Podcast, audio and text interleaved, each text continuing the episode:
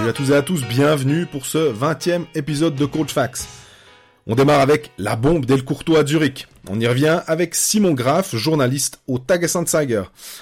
Après, on passe aux suspensions à géométrie variable, en fait, en National League et la vie éclairée de Stéphane Rochette, analyste à MySports.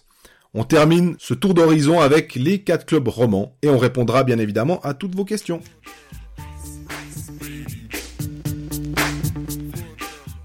Salut Greg. Salut Jean-Fred, comment ça va? Ça va bien. Euh, on va commencer cet épisode 20 de Cold Facts donc avec pour un petit peu changer l'ordre des choses, pas parler des, des, des romans même si ils ont joué mardi soir, euh, surtout les deux les maniques en fait. On va parler de l'événement, un peu le séisme qui s'est produit. Euh, C'était lundi. Lundi midi. Lundi midi. Deuxième tremblement de terre de la saison concernant Arnaud Delcourteau. Il y a eu sa démission fin novembre. Et puis là, pop, Et là, c'est l'engagement début janvier à, à Zurich. Effectivement, euh, c'était c'était étonnant de voir ça. Franchement, je sais pas comment toi tu as, vécu ça, mais Arnaud Delcourteau à la barre de Zurich, c'est assez fou. Ouais, j'ai vu des images d'archives, euh, des photos qui datent de 91-93 là quand il était à la barre des des Zürcher SC à l'époque, ça s'appelait pas encore les des ZSC Lions. C'est on a l'impression que ouais, il a pas vieilli alors c'est en noir et blanc en plus. Et mais d'imaginer en fait, tu le disais une, dans un autre épisode, imaginez Arnaud Delcourteau ailleurs qu'à Davos pour notre génération, hein, des trentenaires, quadragénaires, on a de la peine, on, on, on se rend pas compte. Et on, mais, mais par contre, on se réjouit On se- déjà. On se, réjouit clairement. Moi, j'ai quand même été un petit peu titillé par cette annonce parce que six semaines après son départ, sa démission, après 22 ans dans le même club, on parle certaines fois d'en- d'entraîneurs qui ont besoin d'une année de repos après après euh, deux saisons en poste. Ils ont ils ont besoin d'un- faire un grand break. Lui, après six semaines, moi, ça m'a un petit peu surpris. Moi, je me, si je me mets à la place des des Davosiens, des dirigeants qui, qui ont vécu cette fin de, de règne à Davos, de se dire si le gaillard six semaines après il reprend déjà un club à Zurich, je sais pas, je, je- je- autant Un peu, j'adore, un peu côté traîtrise du, mais du- j'irai pas jusqu'à utiliser un, un terme pareil, mais il y a quand même un, un aspect, et mec, pourquoi pourquoi tu pars et directement tu signes dans un, dans un autre club, un autre concurrent finalement de, de Davos, dans, la, dans la même ligue? S'il reprend Liberec ou j'en sais rien quoi ailleurs, ou si euh, il prend un poste à la, à la fédération, euh, je sais pas, il remplace Patrick Fischer, il y a, il y a plein d'options qui pourraient exister euh, dans l'absolu, mais prendre un autre club dans la même ligue durant la même saison, moi j'ai quand même été un tout petit peu pas chagriné, mais moi j'aime bien Arnaud Lecourteau et je l'imaginais pas directement signer ailleurs. Ouais, c'est un peu comme ces joueurs qui restent dans les clubs euh, à vie, en fait. On, les associera toujours à un club. Mais je me suis posé la question aussi, comme il y avait Lugano qui était sur les rangs, et on sait que Lugano va pas bien, euh, le nom avait été apparu, Mais dès le était, lendemain de sa démission à Davos, Voilà. si on se souvient bien. lié avec euh, le club tessinois. Et puis tu te dis, finalement, est-ce que Zurich s'est pas dit, bon, on va pas faire les, les, les andouilles, ça va pas très fort du côté de, de Lugano et Greg Ireland, vu que ça branle au manche, puis que nous on n'est pas sûr sûr du coup, bah on anticipe un peu. Qu'est-ce que toi tu... tu- Ouais, c'est pas c'est pas impossible effectivement, c'est pas impossible. Maintenant, ouais, Lugano, c'est vrai que c'est aussi un petit peu le cirque actuellement. Moi, je suis aussi un petit peu surpris. Ça fait deux années de suite que Zurich, qui est quand même un club qui est en général assez assez solide, qui a une grosse structure, qui a une bonne structure, qui est bien en place. C'est pas des c'est pas un club latin qui aurait tendance à surréagir peut-être. Deux saisons de suite qui virent leur coach. L'année passée, c'est Walson. Alors après, effectivement, Cosman est venu, il gagne le titre. Mais là, ils engagent Serge Aubin avec un projet à long terme et au bout de C'était deux quel- ans, hein. et oui, au bout de quelques mois, ils arrivent directement à la conclusion. Ok, on a fait une erreur. C'est bien de s'en rendre compte, on est d'accord, et de pas s'entêter. Mais est-ce qu'ils auraient pas pu laisser un petit peu de temps aussi? C'est aussi une des autres questions que je me suis posée avec cette décision de lundi. Ouais, moi ce que j'ai trouvé assez drôle, c'est que tu dis les, les, les romans, les latins, on a, il y a, cette tendance à, dès que ça va pas, à, changer. Et finalement, il y a, un côté d'absolution des, des alémaniques pour dire, ouais, bon, bah, finalement, ouais, joli coup. En fait, on a complètement occulté le fait que, ouais, mais le boulot de Sven Leuenberger, sans critiquer, puisqu'il a réussi à prendre Hans Kosman et ils sont devenus champions, donc bien joué, mais mine de rien, c'est erreur de casting avec, euh, avec Hans Walson. Tout à fait. Et c'était au mois de décembre, je crois qu'ils ont euh, 2017 qu'ils avaient euh, éconduit Walson pour prendre Kosman. Donc finalement en 13 mois, t'as quatre entraîneurs. Bah, Christian Constantin euh, doit, doit, doit, vraiment se dire, euh, hein, moi j'ai pas fait aussi fort, quoi, presque. Effectivement, ouais, parce que vu, vu sous cet angle-là. Après, il y a un autre truc qui m'a un petit peu titillé, on va dire. C'est leur, leur belle histoire qu'ils nous ont racontée à la conférence de presse du lundi matin, où, soi-disant, à la fin du, à la fin du match où ils perdent contre Davos le dimanche après-midi, Sven Lundberger téléphone à Arnaud Delcourteau, qui doit prendre une nuit pour y réfléchir, et le lendemain, il vient à Zurich pour, pour discuter de peut-être, est-ce que je vais reprendre ça? Et trois heures après, on reçoit le communiqué, la conférence de presse, elle est annoncée six heures plus tard.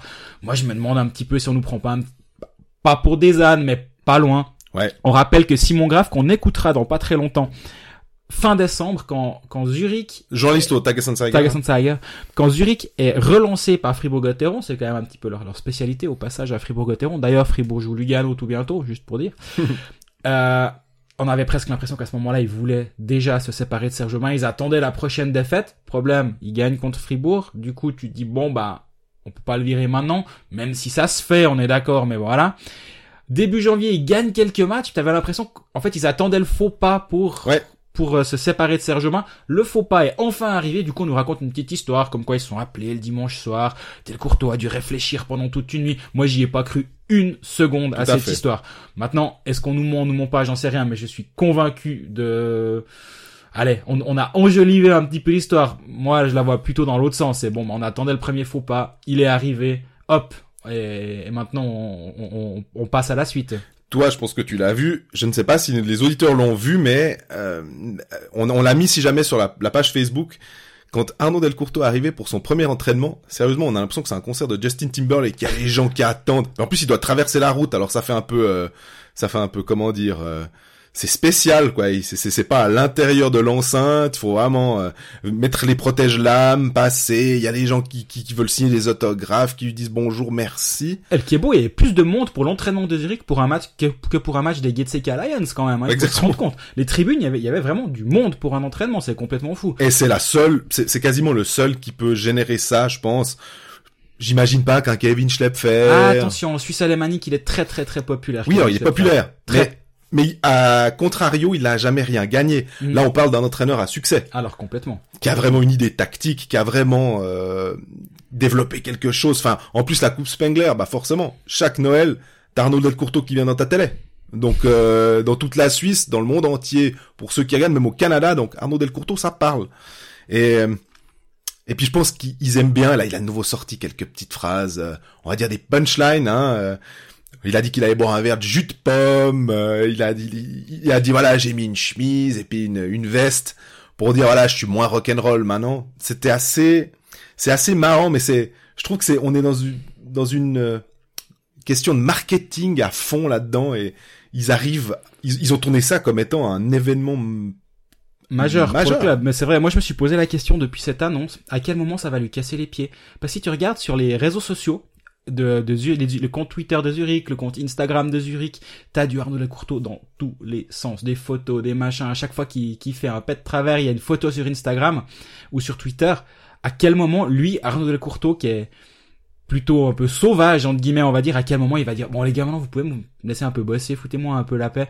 Je, je me demande comment le mariage va, va se faire et est-ce que le, le mix va marcher de, de Arnaud Delcourteau, le, le montagnard qui, Mhm. qui, en- qui euh, travaille à la ville, il l'a déjà fait, on est d'accord. Mais justement, il racontait que les premiers mois à Zurich, ça lui a fait de la, ça lui a fait du mal. Il était pas bien, il se sentait pas bien là, et c'est aussi pour ça qu'il est, qu'il est pas resté très très longtemps à Zurich à l'époque. On a justement parlé de cette conférence de presse et plein d'autres choses avec Simon Graf de Tegassan Sager qui a, qui a fait une, une chronique euh, le lendemain de l'arrivée de- de- d'Arnaud Delcourteau et qui justement en parlait fin décembre déjà que c'était lui la solution. Du coup, lui n'a pas été surpris manifestement. Je vous laisse écouter euh, comment lui a, a entendu cette, cette annonce lundi midi. Euh, oui ou non? Je pense que le timing m'a surpris un peu parce que je pensais que ça aurait dû euh, passer plus plus tôt. Euh, J'ai fait un commentaire le 22, 22e décembre que Zurich devrait virer euh, Aubin et engager euh, Ardo. Et puis ils ont ils ont euh, attendu un peu et ils ont gagné quelques matchs euh, au, au début de l'année. Je pensais que le momentum n'était plus là pour euh, virer l'entraîneur, mais euh, oui, ils ont fait maintenant et ouais, je suis content. Alors Simon Graff nous dit qu'il est content finalement. Alors moi, je le serais tout autant si je suivais un club au quotidien, comme c'est le cas pour euh, pour Simon Graff qui engage Arnaud Delcourteau. C'est un bonheur. C'est le même bonheur pour le journaliste que lorsque Larry Ouras débarque à Fribourg-Gotteron. Alors ça s'est mal passé sur la glace à l'époque, on s'en souvient. Mais, mais pour le journaliste, c'est, c'est du pain béni. Ou, ou Chris Maxorley à Genève, finalement. Mais exactement, le retour de Chris Maxorley, c'est, c'est du bonheur. Parce que nous, on, on, a des choses à écrire, on a des intervenants qui sont intéressants. La, la langue de bois pour Arnaud Courteau, ben, c'est pas vraiment la façon de faire. Donc euh, là, là, il va se faire plaisir, en tout cas jusqu'à la fin de saison. Et je peux imaginer que si Zurich euh, prend Arnaud Delcourteau, c'est pas seulement pour être le pompier. Alors après, il faudra voir comment ça fonctionne. Est-ce que, est-ce que sur le long terme, ça peut marcher? Mais peut-être qu'il a, il a une ou deux années devant lui avec du Arnaud Delcourteau à, à portée de main, même si à Davos il était pas bien loin, mais là c'est quand même autre chose. Quand t'es un journal zurichois comme le Tagessanzeiger qui est basé là, qui va à tous les matchs, c'est autre chose que Davos. Et on, va leur rendre visite de temps en temps, puis on fait un sujet sur Davos. Là non, il a Arnaud à portée de main toute la journée. Donc oui, moi je serais autant, au moins autant content que lui. Et puis on, parle aussi de l'âge finalement d'Arnaud Delcourteau qui a quand même 62 ans. Alors, il n'a pas atteint le microdata, on, on est bien d'accord, euh, mais on, on, a vu un petit peu à Davos qu'il y avait des soucis avec la nouvelle génération. Euh, Est-ce qu'on peut se poser la question de l'âge d'Arnaud Delcourteau, à Alors, ton avis? On peut clairement se poser la question de l'âge d'Arnaud Delcourteau, vu qu'on le disait à l'époque, il est cramé, euh, c'est fini Arnaud, il arrive plus à faire passer son discours, son côté un peu euh, rock'n'roll et meilleur copain de tous les joueurs qui qu'il a cultivé durant toute sa carrière. Maintenant, c'était un petit peu euh, le, le grand-oncle gâteux, quoi. C'est comme ça qu'il était un peu perçu du côté de Davos. Du coup, est-ce qu'il il va se, il va se changer et puis devenir le, coach et, plus seulement euh, le coach copain qu'il était à Davos? Du coup, ben, je vous laisse écouter l'avis la de, de Simon à ce propos. Coach Federer est trop vieux ou Lucien Favre est trop vieux, euh, je sais pas. Euh, Lucien Favre a combien 60, 61 ou... Non, je pense pas. Je pense que c'était ça allait plus à, Davos. Euh, j'ai dîné avec Arnaud avant, la saison et j'ai vraiment senti que ça, n'allait plus à Davos parce que après 22 ans et je pense aussi la nouvelle génération des, des joueurs et Arnaud ça jouait pas vraiment très bien et peut-être il était un peu fatigué, il a, il a dû faire trop et euh, j'ai ressenti ça, ça, ça va pas, pas bien finir avec Arnaud et Davos. Mais maintenant c'est une autre chose parce que c'est, il est seulement entraîneur à Zurich. Il doit pas faire des transferts. Il, il, il doit pas, euh, il doit pas cuisiner pour le joueur. Euh, je sais pas. Euh, il doit seulement être entraîneur. Et je pense, euh, lui, il a, il a le feu pour l'hockey. Mais je pense que la relation avec Davos, ça n'allait plus. C'était le problème. Simon nous dit, nous dit que Arnaud Delcourteau, justement, ne sera plus qu'entraîneur à Zurich et non homme à tout faire, homme orchestre, comme c'était le cas à Davos. Il est capable de ça, tu crois? Il n'a pas tellement le choix, surtout. C'est un, un peu ça. Et je pense que il a tellement d'expérience que il l'a dit d'ailleurs en interview qu'il était justement content de ne plus avoir à s'occuper de tout ça. Il a Sven Leuenberger qui s'occupe des transferts. Puis de toute façon, c'est pas maintenant qu'il y aura franchement des, des, des transferts à faire. Surtout qu'il sait pas s'il est encore euh, là pour euh, la saison prochaine. Donc sa mission, il l'a accepté. C'est quelques mois. Il y aura peut-être un ou deux étrangers à aller chercher en pour pour faire le nombre pour les playoffs. Moi, je pense que ce qui va amener, c'est son émotion, c'est son, c'est sa connaissance du hockey. Puis euh, voilà, il, il, va un peu mettre euh, des pieds aux, aux, fesses de, de Hollenstein, de Bodenman, des leaders. Est-ce que les leaders vont accepter ou pas pour aller gagner un titre? Moi, je pense que, que ouais. Toi, tu, tu vois la, la chose comment? Ouais, je suis assez de ton avis. Tu dis aller, aller gagner un titre. Euh, moi, je me demande justement si, si le mariage peut, peut fonctionner euh, à, à, ce point-là, en fait. Est-ce que Zurich peut être champion avec, euh, avec Arnaud Delcourteau à la bande? Parce que il a, il disait en conférence de presse euh, lundi, il a jamais eu une aussi bonne équipe dans les mains. Pourtant, il en a eu des très bonnes. Ah ouais. Il a eu des bonnes équipes avec des Risen, des Fonarks, des, des Joseph Marat qui étaient des joueurs des incroyables. Des Thornton, des Nash, des Mark Alors, sans, sans, sans, parler des cas un peu exceptionnels du lockout. Donc oui, il a, à mon avis, il peut aller loin avec cette équipe et surtout, je pense qu'il il a la, il a une équipe qui est taillée pour euh, pour lui. On on se rappelle l'année passée, c'était une équipe qui était tristissime avec Wilson à l'école suédoise et pourtant moi je suis plutôt un, un amateur du jeu nordique.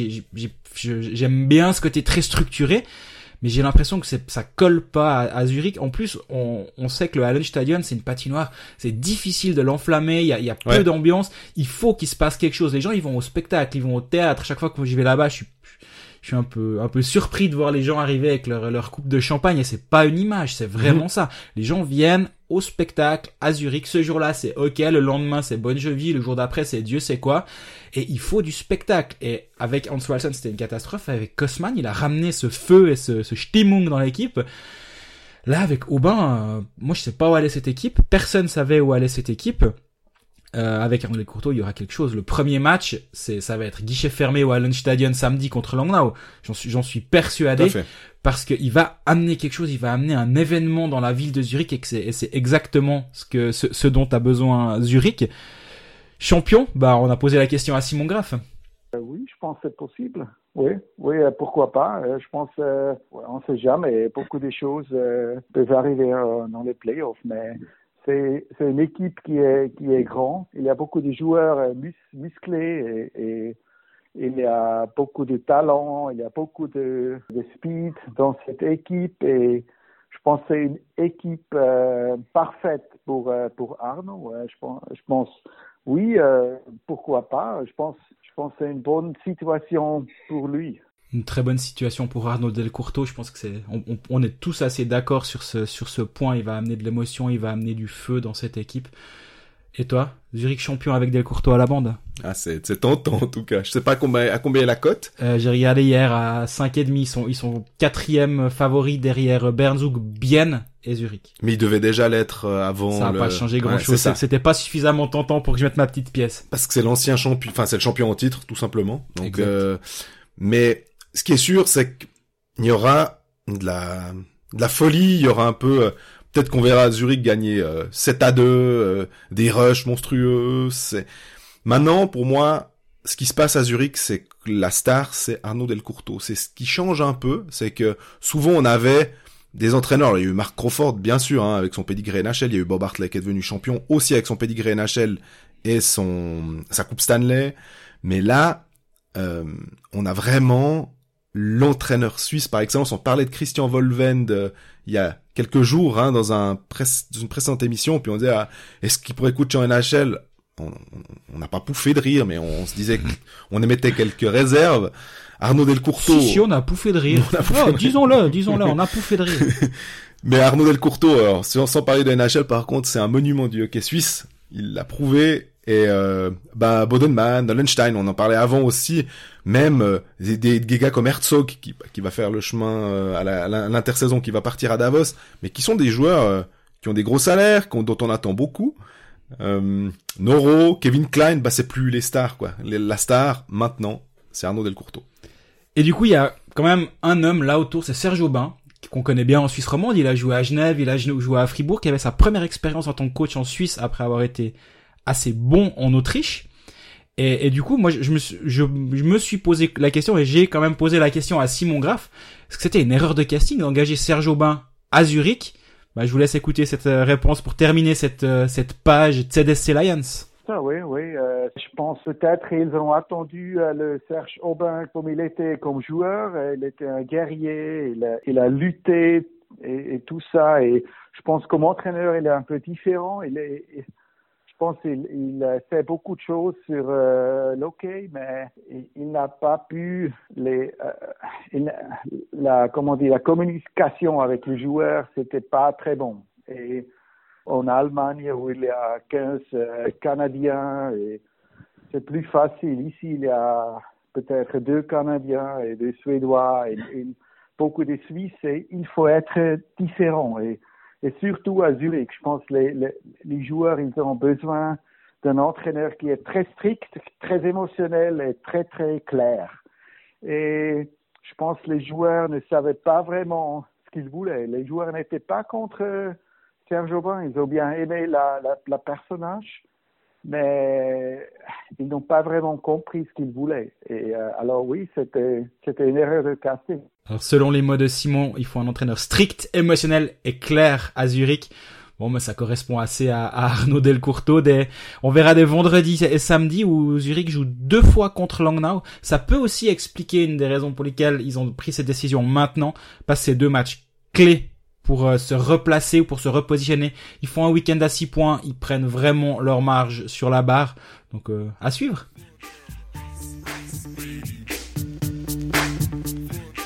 Alors après euh, Arnaud Delcourtois à Zurich, deuxième grand thème cette semaine, c'est bah, les suspensions qui ont ou les non suspensions qui ont émaillé le, le week-end dernier en National League. Euh, il y a eu plusieurs fautes majeures, certaines ont été sanctionnées, d'autres pas. Si on se rappelle, il y a eu euh, Raphaël Diaz contre euh, Tori Mitchell lors de Zug Lausanne qui a valu deux matchs pour un coup de coude de, à la tête de, de Tori Mitchell, commotionné, qui n'a toujours pas repris le jeu.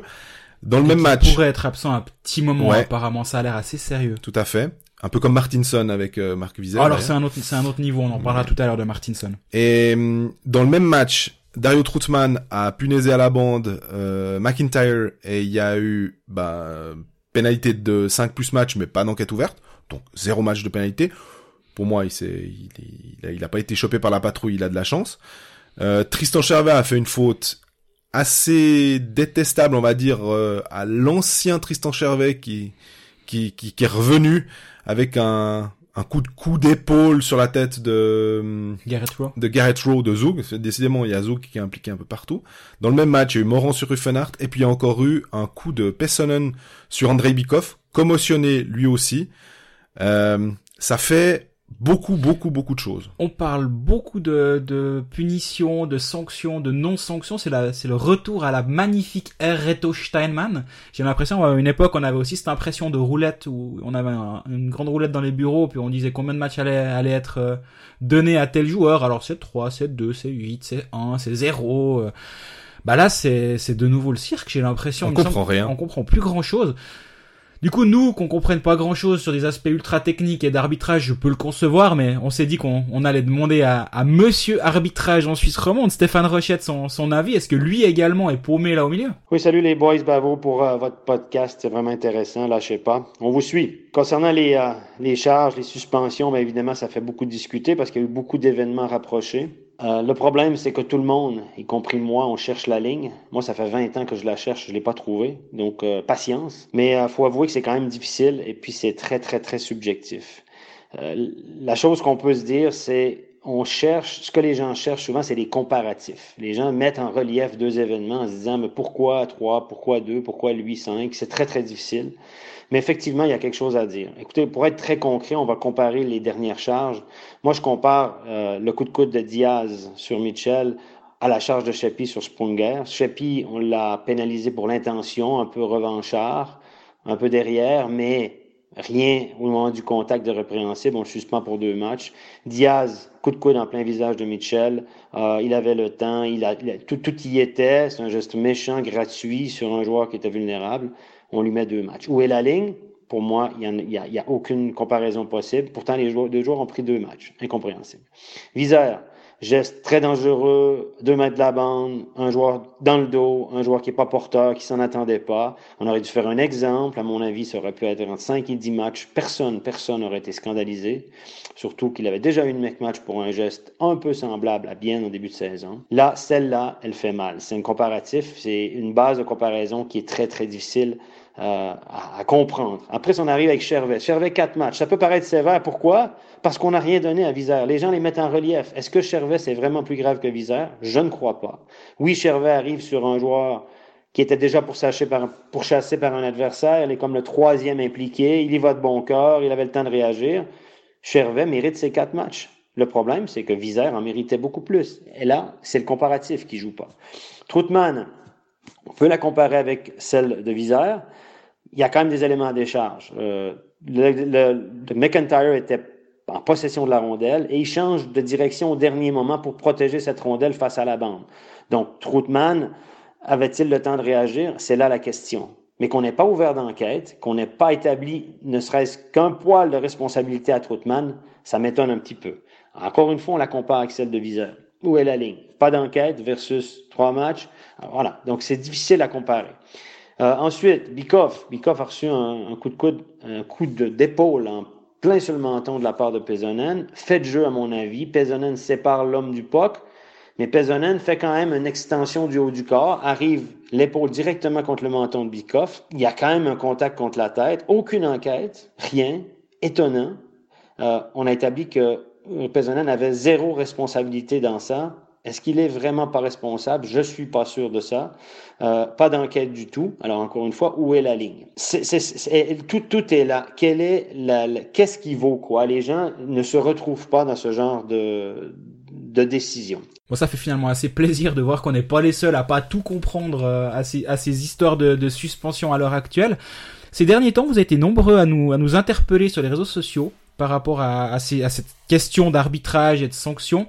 Et une des questions qui revient assez fréquemment, c'est mais finalement est-ce que le l'agresseur entre guillemets ne pourrait pas être suspendu aussi longtemps que le joueur euh, blessé est sur la touche? C'est c'est quelque chose qui te parle toi? Ouais, moi ça me parle pas mal, mais après j'ai réfléchi à ça en me disant est-ce que c'est peut-être pas quand même trop suivant la faute et tout, mais j'aimais bien le principe que bah ma foi tu fais une erreur, bah tu payes tu fais un excès de vitesse, euh, on te retire ton permis trois mois et tu peux plus conduire, puis tu dois trouver un substitut.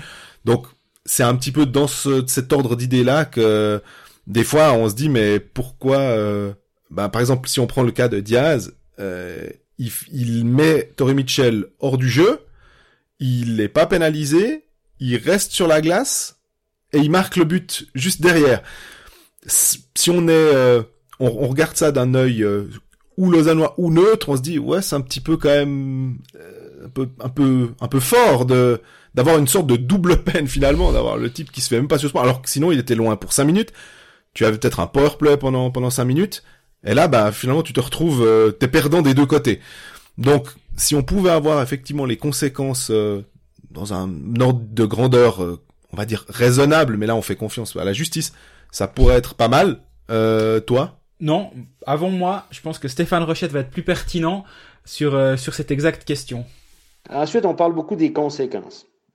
Est-ce qu'on devrait prendre en compte les conséquences du geste? À mon avis, non. Parce que souvent, un petit geste peut être lourd, très lourd de conséquences. Soyons concrets. Imaginez que Pesonen, avec son coup sur le menton de Bikoff, si vous remarquez, la tête de Bikoff fait quand même un, solide euh, coup vers l'arrière, aurait pu, il aurait pu lui fissurer une vertèbre, le blesser sérieusement au cou, mettre fin à sa carrière, de façon, par un fait de jeu, dont il est responsable, oui, mais est-ce que, est-ce que Pesonen mériterait une, une suspension, une lourde suspension pour un geste qui est, allez, pas si méchant? Euh, là, on rentre dans des débats très, très, très compliqués et à mon avis qui ne seraient pas justes. Alors, d'autres questions que les gens se posent, c'est est-ce qu'on devrait suspendre les joueurs autant de temps que le joueur euh, blessé, qu'ils ont blessé finalement? À mon avis, ce serait intéressant, mais c'est inapplicable pour, pour différentes raisons, parce qu'il y a beaucoup, beaucoup d'impondérables là-dedans. Je vais, je vais être très concret concernant ça.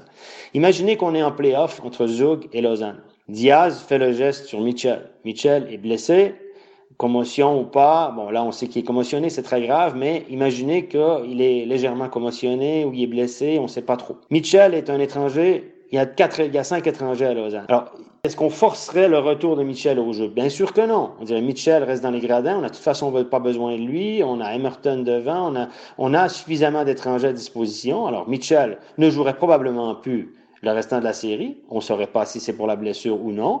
Toujours, est-il qu'on on tiendrait Diaz en dehors de cette série. Donc, Lausanne pourrait tactiquement tirer avantage de ça et on ne pourrait pas juger si c'est juste ou non. Donc, Diaz, forcément, ne pourrait plus jouer. Alors, vous voyez, là, là, on rentrerait dans des jeux tactiques et puis de la malhonnêteté éventuelle. Et puis, Sheppy sur Sprunger. Imaginez, je me souviens, Sprunger a eu beaucoup, beaucoup de commotions. Il est peut-être à une commotion près d'une fin de carrière. Ça reste un joueur qui est fragile, malheureusement. Imaginez que Sheppy, par son geste, mette fin à la carrière, un geste qui est pas si grave finalement, qui n'a pas de contact contre la tête, mais imaginez qu'il avait, qu'il, avait, qu'il aurait mis fin à la carrière de Julien Sprunger. Il lui a donné finalement le coup de grâce. C'est peut-être pas celui-là qui est plus grave, c'est peut-être les cinq, six autres commotions qu'il a fait qui étaient très graves, mais ça, ça aurait été le geste, le coup de grâce, comme on dit.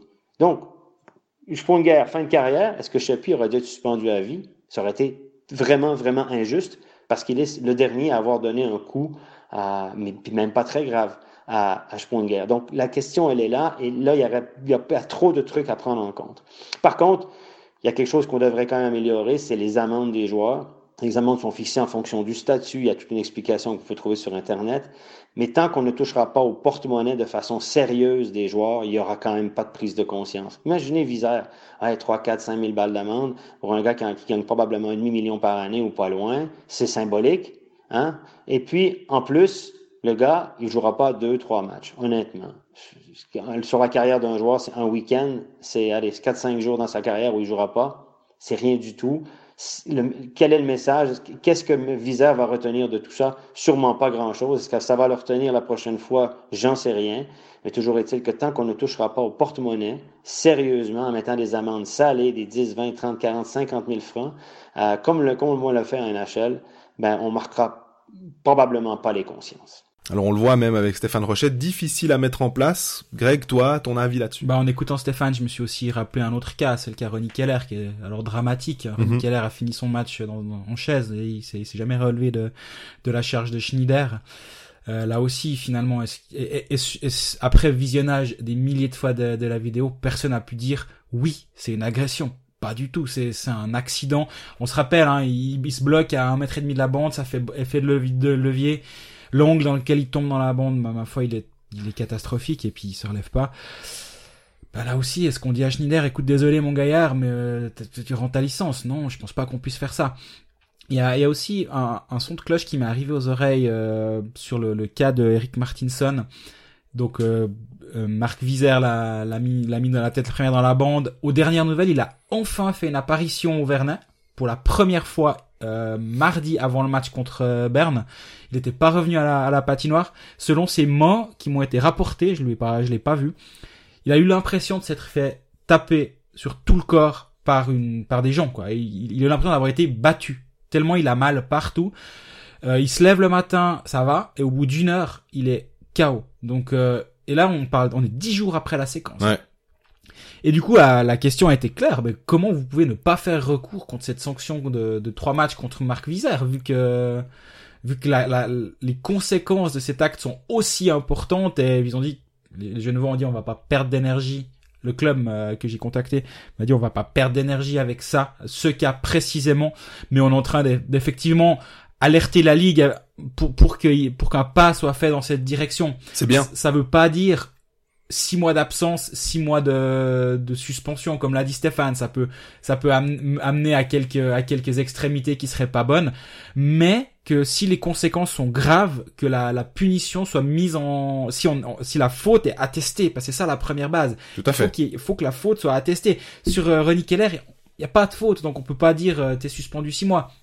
Par contre, si on arrive à la conclusion, comme Marc Vizère, que la faute existe, qu'il y a une intention, qu'il n'y a aucune circonstances atténuantes dans, cette action, bah là que la sanction soit plus grande. Bah c'est, vers ça que, que, que Genève est en train d'essayer de travailler et je pense que ce serait effectivement un pas dans la très bonne direction.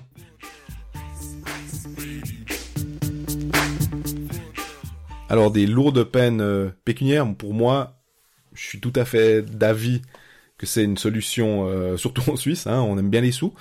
Donc euh, tu mets une une grosse amende et puis on vraiment il faut il faut pas hésiter à mettre euh, du 20 000. Je pense que là les joueurs euh, tu as fait un peu des calculs au niveau du pourcentage hein.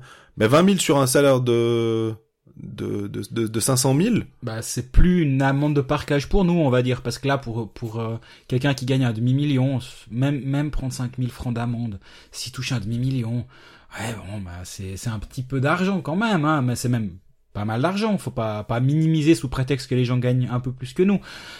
Mais est-ce que vraiment ça fait réfléchir comme le dit Stéphane?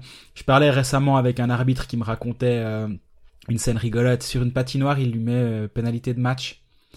Et la première chose que lui a dit le joueur, c'est « Ah mais voilà, ça va nouveau me coûter de l'argent, tu fais chier ». À aucun moment il lui a dit « Je vais être suspendu ou je vais potentiellement être suspendu, il y aura une enquête qui va être ouverte contre moi ». Ouais. Tu fais chier, je vais encore me prendre une amende ben voilà, c'est c'est quand même là qui où c'est là où ça les touche. Honnêtement, Marc Vizère, trois matchs dans une saison qui est longue pour Davos. Là, ils attendent qu'une chose, c'est le barrage contre Rappersville. mais super, c'est trois sortes de congés, quoi. Ouais, c'est ça. Ouais, c'est, c'est, c'est- mais en, en fait, finalement, on répond d'une certaine manière. Euh, mais t'as l'impression que est-ce qu'ils trouveraient pas un moyen de faire payer ça par les clubs? Parce que euh, on- c'est un peu des roublards, hein. Donc, est-ce que les clubs diraient "Oh, t'es gentil, là, c'est ta faute, euh, tu payes?" Peut-être. Le, le fait est que on, on sait qu'à 20, 30 000, 50 000, en plus, il y avait avec Marc Vizère le côté euh, de répétition, hein. Avec Euh, Tristan Chervet aussi. Voilà. Mais d'ailleurs, on note que les, les- pardon, on note que les, les amendes ont, ont déjà un tout petit peu augmenté Tout à fait. par rapport à deux saisons en arrière. La saison passée, ça a déjà augmenté. Par rapport au salaire, justement, comme le disait Stéphane, il y a un barème qui fait que, bah voilà, plus, plus t'es payé, plus il y a des risques que ton amende soit, soit élevée. C'est bien, c'est un pas dans la, dans la bonne direction. Mais c'est quand même toujours beaucoup trop, beaucoup trop léger pour euh, que ça fasse vraiment, vraiment réfléchir un joueur. Non mais sérieusement, euh, Hollenstein ramasse 2000 francs pour une simulation. On n'aime pas les simulations, on en avait déjà parlé. Euh, c'est, on veut pas voir ça en hockey, on laisse ça au football, on va dire. Hein. Euh, mais une 2000 francs pour ça, et finalement, euh, Chervet doit, avoir quelque chose de l'ordre de 5-6 000 francs, trois fois plus pour un coup de coude qui peut terminer la carrière d'un joueur. Ouais, non, mais franchement, quoi, non, non, ça, ça va pas. Il y a une échelle de valeur qu'il faut, faudrait rétablir. Je suis d'accord, ça, ça revient avec le, le cavisaire qui fausse finalement tout. Mais c'est ça. C'est le cavisaire qui, alors, on leur Parce qu'on regarde parle le prisme de, de, de c'est ça. exactement ça. Maintenant, toutes les suspensions sont comparées à celles de Vizère. Parce que si tu mets à part celle de Vizère et tu dis, bon, ok, Sheppy sur Sprunger, c'est deux matchs. Chervet sur Rowe, c'est le double. Ok, pourquoi pas, ça marche. Si, au-delà, t'as Vizère six matchs, tu dis, bah, parfait. T'as, t'as une, t'as une échelle, t'as une gradation des sanctions qui est, qui est assez logique. Là, il y a cette verrue là au milieu, avec cette, cette, cette punition de trois matchs pour Marie Vizère que personne ne comprend. Et du coup, ça, ça va nous, ça va nous pourrir toute la fin de saison parce que toutes les sanctions vont être comparées à celle-ci. Et il y a quand même des, des, des gens qui nous parlent aussi euh, sur les réseaux sociaux euh, cette façon d'appréhender les, les sanctions du côté roman et du côté alémanique. Alors, on va peut-être pas faire euh, les, les romans euh, Romandie, force, machin et tout, puis les, les alémaniques, mais Ah, c'est pas le, rechti- pas le retour du Rechti Graben. On, on, on n'est pas dans cette des- thématique-là. Voilà, il y a des, des- ils sont tout à fait euh, tout aussi compétents si ce n'est plus, donc il y a pas de problème. Mais par contre, il y a quand même, je sais pas si tu as lu le l'article de Dino Kessler euh, sur sa son avis de la pénalité euh, et de la, la sanction à l'égard de, de Tristan Cher. Lui, il avait l'air de dire que c'était même un match de trop. Et, et pour Diaz, il parle de freak accident aussi. voilà, Je sais c'est pas, moi je suis un peu, un peu dubitatif, je dois dire. J'ai pas cet avis-là, je dois avouer. Et alors on sait que Dino Kessler euh, connaît nettement mieux le hockey que nous. Hein, il a été international à de multiples reprises. Il a des centaines de matchs de National League et de LNA à l'époque. Donc euh, lui, il, il s'est patiné en arrière. En tout cas, il y a pas de problème. Mais là, quand même, je trouve qu'il y a une complaisance à l'égard, peut-être aussi de son côté ancien hockeyeur, Oui. qui, bah, peut-être nous, on, on défendra certains journalistes ou le journalisme dans sa, dans sa, dans sa globalité, parce qu'on a euh, un peu un côté corporatif. Euh, et là, je trouve que, ouais, Dino Kessler, c'est pas, euh, ça donne pas une jolie image quand même. Faut, faut pas non plus minimiser les actions parce que euh, on est euh, soit copain avec, on, se rappelle, c'est quand même un ancien euh, Zougoua, donc euh, Diaz, il doit, il doit assez bien le connaître.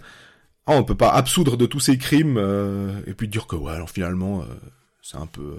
Non, je, suis assez de ton avis. Il y a eu un article de, de Klaus Zaug. Alors effectivement, on peut, on peut penser ce qu'on veut de Klaus Zaug, qui est, qui est, qui est volontiers polémiste, mais lui dit aussi, bah, certains anciens joueurs, faut aussi qu'ils apprennent à, à comprendre que depuis le moment où ils ont rangé les lames, et on rappelle quand même que ça fait quelques années que Dino Mhm. Kessler a rangé les, les lames, le jeu a sacrément évolué.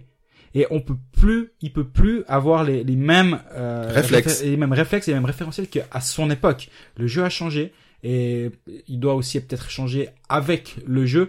Après, su- sur le fond, il a, il, il a son avis et il le défend, je le respecte complètement.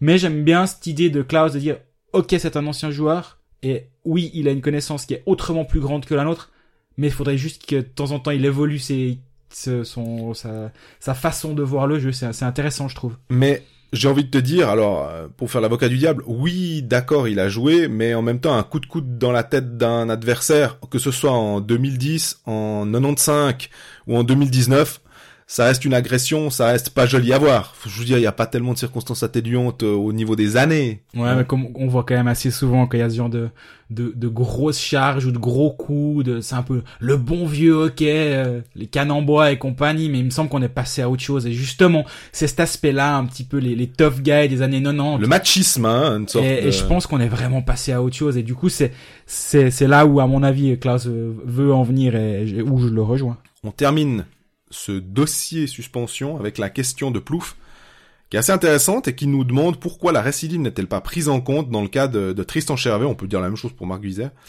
Parce qu'il a fait des, il a, il a sorti des stats, c'est 21 matchs de suspension depuis le début de sa carrière, dont 16 pour charge à la tête. Alors, j'avoue que j'ai pas vérifié, mais je lui fais euh, Complètement, complètement confiance. confiance. Et c'est vrai que à un moment, euh, on peut pas dire ouais bon c'est la faute, t'as pas de bol, c'est une fois comme ça. Quand euh, la dernière c'était je crois en 2016, donc 2016-2019, il a eu un pendant deux trois ans, deux ans et demi, trois ans. Plutôt Donc- deux ans si ça se trouve, parce que 2019, faut le dire vite. Hein. Oui.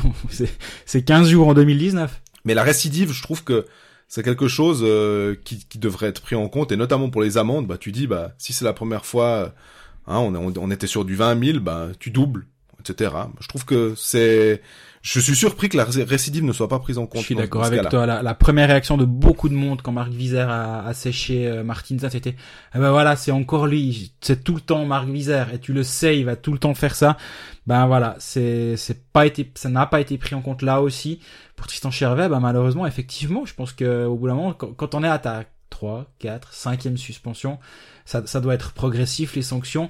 Et même si pendant une saison, t'en entends plus parler, ça doit pas, ça doit pas être une raison pour dire non mais là c'est bon, ça fait une année, euh, la récidive ne, ne, compte plus. Il y a pas un sursis pendant une année comme pour un retrait de permis, puis t'as t'as le droit de faire n'importe quoi. Il y a des joueurs dont on n'entend pas parler pendant toute leur carrière. Et, et, du, coup, il y a, y a pas de raison qu'il soit puni avec la même échelle que quelqu'un dont c'est le 3 ou 4 passage devant le juge unique. C'est très juste.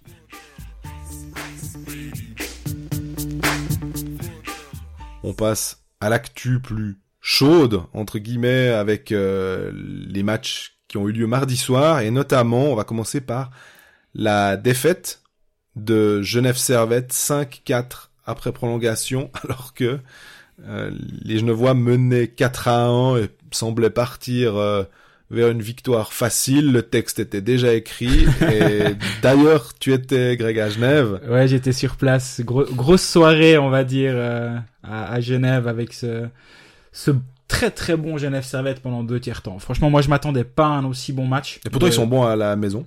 Ils sont bons à la maison, mais la défense était quand même bien légère. Alors Temernes a pris 28 minutes, prolongation comprise certes, mais quand même 28 minutes pour Temernes dans, dans ce match. Mais voilà, tu te retrouves avec une défense où t'as Bézina, dont, dont chaque, à chaque fois on a l'impression, on dit qu'il est trop vieux, qu'il est ceci, qu'il est cela, mais il était sur la glace pendant une bonne partie du match. T'as Vukovic, t'as Fulmin, t'as Doufner qui prennent euh, pas mal de minutes. Et, et malgré ça, défensivement, c'était ultra solide. Ils ont été très très agressifs pendant pendant deux tiers temps. Puis d'un coup, la lumière s'est éteinte. C'était intéressant à, à- à suivre ça finalement d'un d'un regard assez neutre. Et, et moi, j'ai passé une super soirée.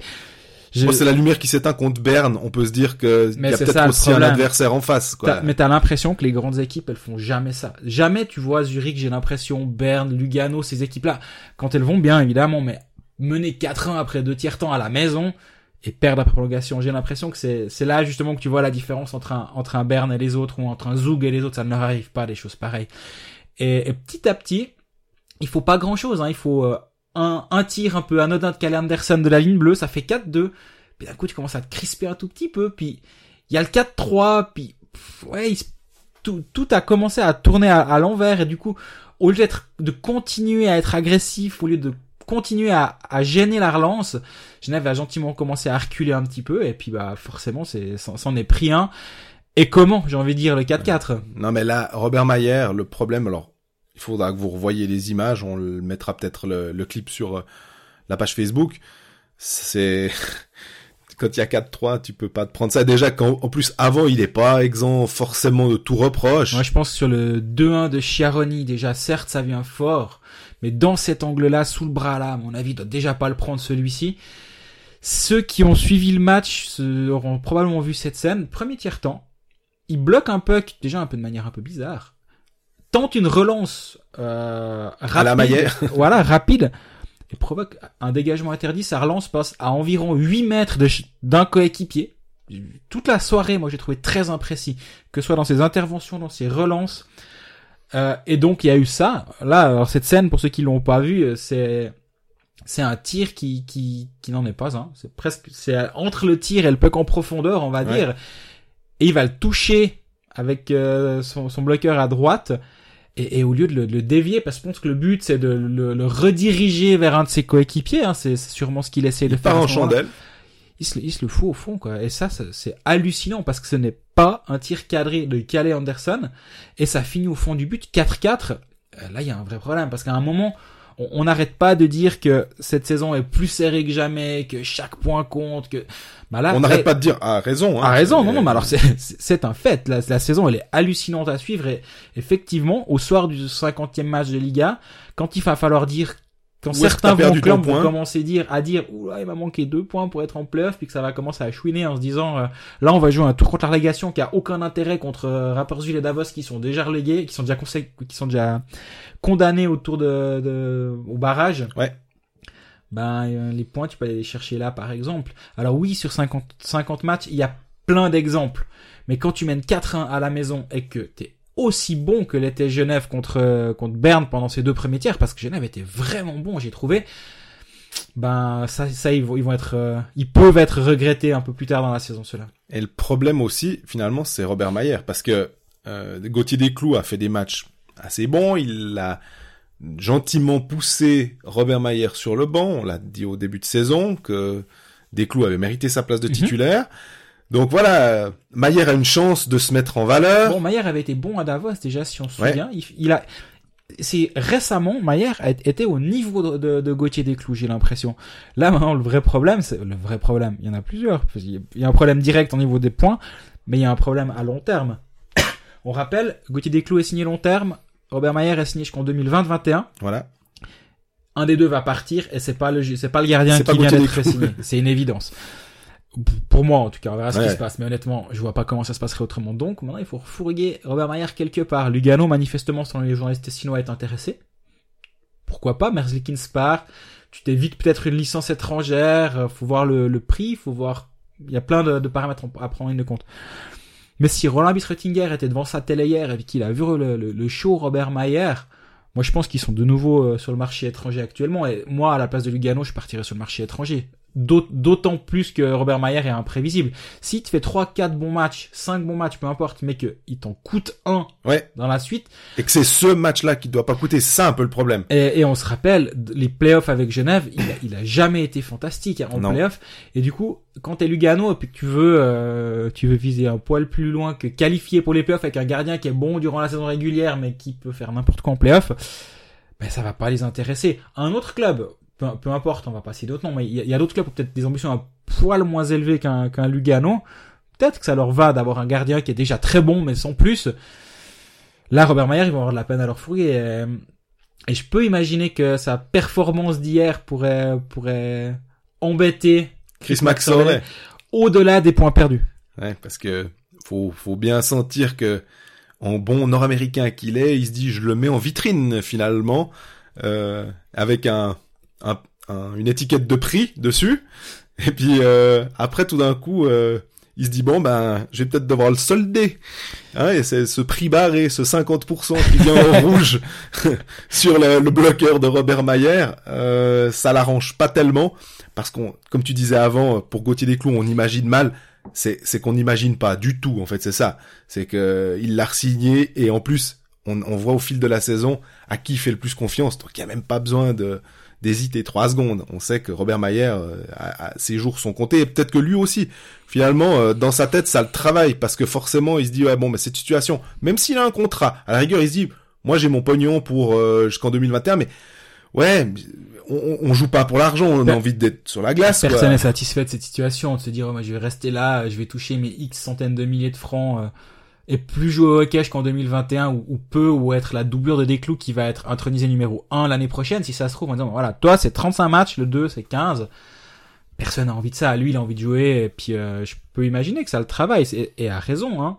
Et puis un autre truc, euh, pour euh, si on, on, finit le chapitre, hein, on a fini le chapitre Maillard. Pour moi, l'autre euh, euh, gars à mettre en, en lumière. Alors tu parlais de Tom mais Wingles, effectivement, je sais pas comment il fait, mais il trouve un moyen de marquer un but à chaque match. Quoi. Il est hallucinant ce joueur. De, depuis qu'il. Et c'est pas un buteur à la base quand même en Alors, NHL. En NHL, c'est pas un buteur effectivement. Après, faut voir quel rôle lui était lui était confié euh, là-bas.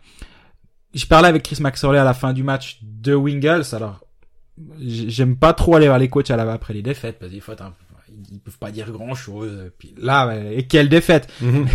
À ma décharge, je l'avais, demandé à 4 à 1 pour justement aller parler de Tommy Wingles et puis de ce joueur. Et puis il dit, mais en fait, c'est le joueur qu'on a signé. C'est exactement ce qu'on voulait de Tommy Wingles. C'est ce qu'on a sur la glace. Mais il, était surpris par son rendement, mais c'est ce qu'il attendait. Il dit, on a été très patient sur le marché aussi pour avoir un joueur de ce calibre-là. Un joueur qui franchit pas les cuts en, en NHL et, et qui est pas un joueur qui qui navigue NHL à HL, qui est plus un joueur de NHL. Ouais. On se rappelle dans un des premiers épisodes de, de la saison, on se posait la question mieux vaut-il un, un, un, bon AHL ou un comme moyen, Andrew Miller à Fribourg, comme Andrew Miller à Fribourg qui, qui va très bien aussi, ou un, un moyen ou un gratteur de NHL. Nous, en tout cas moi, je me souviens plus ton, ton point de vue. Moi, je me disais que finalement, quand t'as quand t'as quelqu'un qui est habitué à faire les 80 points ou 70 points en, en AHL, c'est presque plus une valeur sûre.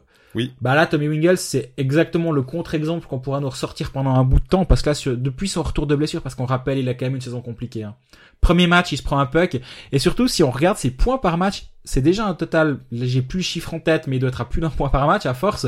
C'est déjà hallucinant, et on se rappelle que le premier match, il saute après un shift. Il se Mhm. prend le puck dans le visage, donc ça compte dans la moyenne de points par match, ce match à Bienne, mais il l'a pas joué, pour être Ouais. clair. Ensuite, il revient, il se reblesse une fois, et là, depuis son retour, c'est son huitième match de suite. Genève en a gagné 7 sur 8. Du coup, il y a eu ce, ce couac contre, contre Berne. Mais pendant ce match-là, pendant cette série de, de 8 matchs, il est à 10 points, dont 7, 8 buts, sauf erreur. Ouais. Franchement, c'est, assez impressionnant. Et moi, ce Wingles, ouais, je le trouve, vraiment magnifique à avoir joué. J'ai posé la question à Noah Rod euh, après le match contre euh, Lausanne et en bon capitaine, il m'a expliqué, je trouvais hyper intéressant. J'ai mis il est dans la zone Tommy Wingles, puis il me dit ah non non, écoute, c'est le joueur qu'on a qu'on attendait comme il reprend bien le discours de, de Chris Maxwell, puis il me disait mais en plus il a eu son deuxième enfant. Euh, il y a le fait d'arriver en Europe, tu viens des États-Unis, tu dois t'habituer. Ça, on l'a aussi dit. On a vu avec, par exemple, Christophe Berchi, qui avec Lausanne marche de mieux en mieux. Euh, là, au moins, on n'avait pas faux dans le pronostic. Ouais. Euh, mais Tommy Wingel, je trouvais intéressant de, de voir un peu comment sa vie familiale, parce qu'on a tendance très souvent aussi nous, et en même temps, on peut pas non plus tout dévoiler. C'est du, c'est, c'est des, c'est, c'est du rapport de l'intime. On va pas commencer à expliquer que euh, X est pas bien avec sa femme, X a un problème avec son enfant qui est malade, ou trucs comme ça. C'est pas à nous de, de donner ça. Et des fois, franchement, on, on connaît pas la, la raison. On se dit mais c'est, c'est dingue, machin, il marche pas bien. Et, Ouais. puis, et puis là, tout d'un coup, ben voilà, une explication. L'enfant, je pense que tout va bien, ils sont heureux, ils sont bien, ils sont bien, euh, ils ont bien été accueillis, tout, tout est bien dans, dans sa tête. Et ben voilà, ça performe. Maintenant, je trouve quand même que il surperforme dans le sens où il est à plus de 20% de, de shoot, où il a aux alentours de 20% de shoot. C'est intenable sur le long On terme. sait je que c'est intenable sur le long terme. On avait vu ça avec Timo Meyer en NHL. Timo Meyer depuis, il a beaucoup plus de peine à trouver le, le fond des filets et ça forcément que ça son pourcentage de shoot diminue. C'est intéressant ce que tu dis par rapport à la famille parce que bah c'est l'exemple de Mernes l'année passée aussi, on le trouvait très moyen. On sait que sa femme était enceinte, euh, il a il a raté quelques matchs pour euh, enfin dur- durant plusieurs matchs, c'était est-ce qu'il va être là parce que sa femme va doit accoucher du jour au lendemain, c'était se faire en janvier si je me souviens bien. Et, et du coup, bah forcément, ça, ça, ça joue, ça a un influx. Et puis, comme tu le disais très justement, nous, on n'est pas là pour dire euh, ce genre de choses. Moi, il y, a- il y a un cas qui m'est qui m'est arrivé durant durant les dernières années où je savais qu'un joueur avait un vrai problème à la maison, que c'était que c'était un problème de santé dans son entourage, que ça n'allait pas sur la glace, il était il était fréquemment et à raison parce que les- sur la glace ça n'allait pas. Finalement, ce que ce Il que était les- critiqué. il était critiqué à raison. Mais nous, notre, notre rôle, quand on a cet aspect-là, on a, dans un coin de la tête, il est difficile aussi de, on peut pas l'écrire parce Non. que, bah voilà, moi je vais pas commencer à dire, euh, tel et tel joue, joue mal parce que si, parce que ça, ma foi, c'est son problème. Si, si moi il m'arrive des choses comme ça, j'aurais pas envie que ce soit dans les journaux. Et, et même, même si c'est des personnages publics, je, je pense qu'il y a une respect. sphère qu'on doit, qu'on doit respecter. Mais du coup, c'est, on est un peu en porte-à-faux, du coup, de jusqu'où on peut le dire, jusqu'où on protège un petit peu le, le joueur en disant, on va pas encore nous dire, ah, puis machin, il a à nouveau été nul. euh, Donc, c'est vraiment pas évident comme, euh, comme situation. Alors, je me plains pas, attention, hein, c'est juste pour, pour expliquer. Tout à fait. Et dans le cas de Tommy Wingles, bah, à l'inverse, bah là, alors quand c'est positif, puis que même lui peut dire, bon, bah, je me sens bien, mon enfant, etc. Bon, bah, là, on en parle, enfin, il n'y a pas de problème. Mais ça, ça explique des fois, ça, ça va au-delà de juste la glace et de, euh, il joue avec telle ligne, il aime pas tel coach ou, euh, ou, ou, ou que sais-je. Non, il y a vraiment beaucoup de facteurs qui rentrent en ligne de compte. Là, c'en est un, mais pour Wingles, bah, c'est c'est vraiment une sacrée pioche. Et on en vient à se demander où serait Genève Servette s'il avait été en santé toute la saison. Parce que ce qu'il montre actuellement et ce qu'il apporte dans cette ligne avec Richard et Winnick, c'est assez impressionnant. Avant de bifurquer sur Lausanne, on revient juste une dernière fois sur euh, Genève Servette parce qu'on avait une question de Pavone. Il nous avait déjà posé cette question, il est revenu à la charge un petit peu. Euh, Le récidiviste. le récidiviste, voilà. Il, les- il nous pose la question, savoir s'il y a deux renforts expérimentés. Il l'avait lu quelque part. Est-ce que c'est de l'info ou de l'intox? Alors j'avoue que Genève a été assez transparent pour l'instant avec ses transferts qui sont ceux de Carrère Miranda et Le Coultre. Greg, toi, qui souvent a les oreilles qui traînent, qui a des bonnes infos. Ouais, elle traîne, elle traîne, mais là, elle traîne pas, enfin, elle traîne, elles entendent pas grand chose, mes oreilles, je dois dire. Euh, par contre, si on me dit que Genève aimerait un peu d'expérience dans son équipe, je dis que c'est pas une mauvaise idée, parce que, bah, comme tu viens d'énumérer, Miranda, Carrère et Le Coultre, c'est très très jeune. Alors, c'est un virage qui a été pris, comme on l'a dit la, la dernière fois. Mais, mais oui, il va falloir quand même des joueurs un peu plus expérimentés, surtout si tes, tes grognards, en guillemets, sont, sont sur le déclin. On pense à Bézina dont on parlait tout à l'heure. Mercier a été resigné justement pour cette présence un peu plus, euh, présence de vétéran, on va dire. Mais oui, des, renforts expérimentés, je pense que c'est pas une mauvaise idée. Maintenant, qui, honnêtement, à l'heure actuelle, j'ai pas d'idée. Franchement, je, n'ai rien entendu. Le marché, c'est pas mal asséché quand même. Hein. Après, il y a toujours des joueurs qui sont sous contrat quelque part qui vont vouloir bouger. Je pense que c'est- un Grégory Chiaroni doit pas être très heureux de ce qui se passe actuellement à Berne. Je dis pas que c'est lui qui va venir à Genève, attention. Mais si on m'annonce dans, les six mois qu'il est plus bernois malgré un contrat, je tombe pas complètement de ma chaise. Il y a des opportunités, il y en aura. Mais là, j'ai rien de, de concret euh, qui m'est parvenu aux oreilles, je dois avouer.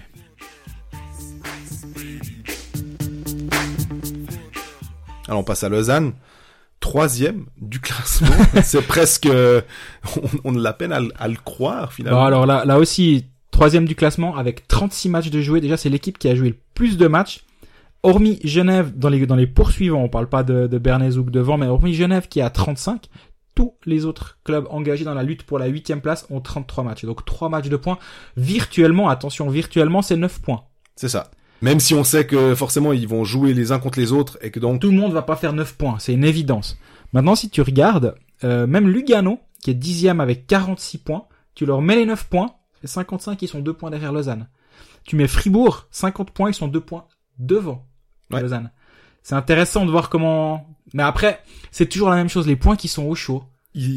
On va pas te les enlever, il n'y a pas de virtuel. On peut... Moi, je préfère avoir 57 points en 36 matchs que 50 points en 33 à la place de Fribourg, honnêtement, à l'heure actuelle tout à fait. la, la position est plus confortable. C'est on va dire c'est c'est 57 tiens euh, valent mieux que 59 tu les auras on va dire. Et, et à l'heure actuelle, moi je préférerais être dans la situation de Lausanne que, que de Fribourg si si, faut dire. Maintenant, faut pas se laisser tromper par ce se laisser tromper et endormir on va dire par ce par ce classement. Oui troisième, mais ça vaut ce que ça vaut. Ouais, c'est pas un troisième euh, flamboyant, on va dire. C'est plus un troisième parce que, euh, comme tu l'expliquais, il y a des matchs en plus. euh, mais alors, ce qu'on on peut pas enlever, Lausanne a battu Langnau euh, 4-0 mardi soir à Malais après avoir perdu euh, samedi contre Genève 4 à 3 au tir au but et avoir perdu à Zoug la veille le vendredi à Zougdo. Bon, ça c'était pas facile. Mais on sait, alors justement, on parle de la du, classement hyper serré. Il faut gagner, il faut faire des points à la maison. C'est vraiment le truc le plus important parce que 25 matchs à domicile, victoire à 3 points, 75 points. Normalement, on, disait que souvent la barre était euh, un, un peu plus bas, un peu plus basse. Ouais. Euh, Peut-être que là, elle sera effectivement très très très très haute. Mais 75 points, on est dans- avec voilà, 75, normalement moi, on est l'impression. On est dans ces alentours-là. Euh, Lausanne a bénéficié contre euh, contre Langnau d'une équipe de Langnau qui a fait pas mal de d'erreurs, qui a fait beaucoup, de- qui a commis beaucoup de fautes et donc a, a pris pas mal de pénalités. Et euh, Lausanne a su profiter de ces erreurs, de ces cadeaux, ce qui est pas toujours le cas.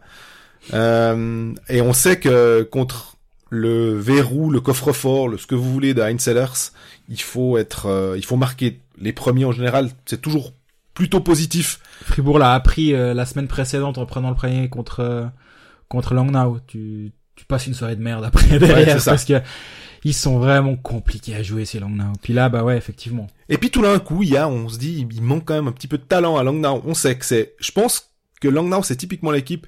Si elle joue, elle applique le système euh, comme il faut. Et ben là, elle est vraiment très très ennuyeuse à, à jouer. Et qu'à contrario, si tout d'un coup il y en a un ou deux qui, qui oublient de, de- un assigné, enfin le défenseur ils le suivent pas, l'attaquant ils vont pas dessus, et puis tout d'un coup ils laissent des espaces. Bah là, ils ont pas les défenseurs qui sont capables de rattraper une boulette ou les attaquants qui sont capables euh, d'avoir vraiment cette euh, ouais ce, ce petit cette petite vitesse en plus, ce petit cran supplémentaire. Euh, on a une question d'ailleurs à ce propos sur Langnau, on en profite euh, de Bastien Trottet qui nous demande euh, bah, qui remarque que Langnau est très actif.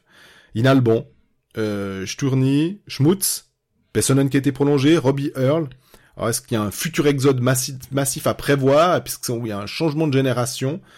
Euh, Ce qui est sûr, c'est que pour moi, euh, Langnau ben, fait avec les moyens du bord, j'ai l'impression. Ils essayent de prendre les joueurs, ils ciblent des types qui sont bah, dans leur euh, dans leur constellation, parce que je veux bien qu'ils fassent une offre à Gregory Hoffman comme les 11 autres équipes.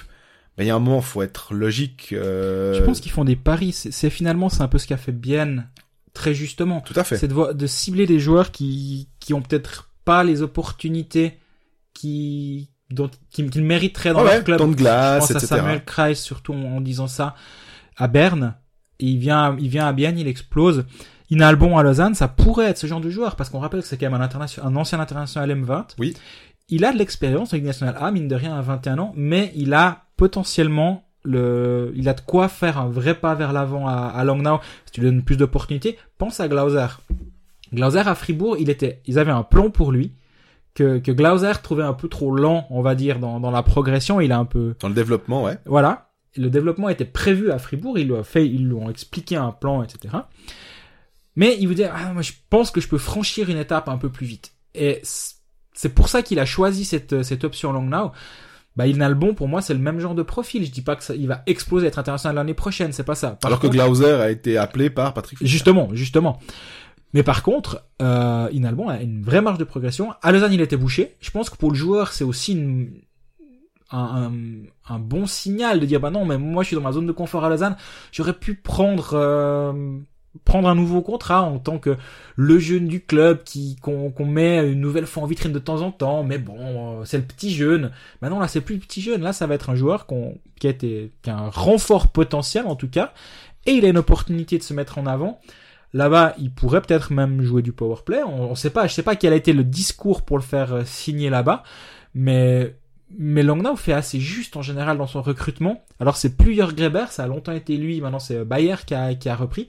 Faut voir, je me, je me réjouis de, en tout cas de voir Inalbon à, à Langnau de la saison prochaine. Mais je pense qu'on va revenir sur Lausanne. Sur Lausanne, d'ailleurs, en parlant de transfert, on a la confirmation qui vient de Davos que Fabien Eldner, c'est, je crois que c'est toi qui l'avais écrit, hein, Ouais. euh, qu'il avait sous-entendu. que Oh, oh j'ai rien sous-entendu, j'avais écrit qu'il a signé à Lausanne. Voilà.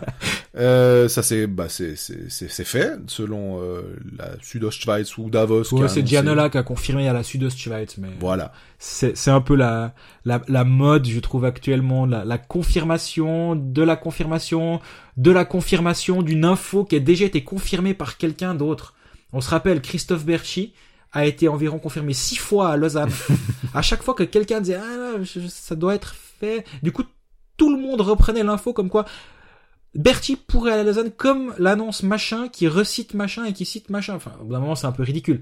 Elner à Lausanne, là, il n'y avait pas vraiment de doute.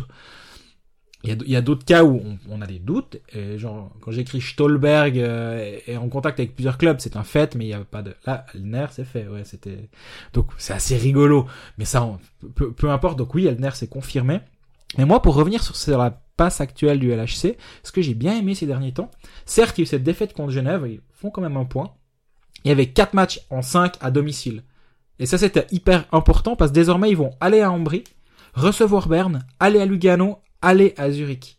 Ils ont trois matchs sur quatre à l'extérieur, puis le seul match à la maison, c'est pas un cadeau, c'est Berne. Mhm. Donc cette, ce, ce- ces quatre matchs sur cinq à domicile étaient clés pour pas se mettre dans la panade pour la, la suite de, de ce mois de janvier qui est assez compliqué.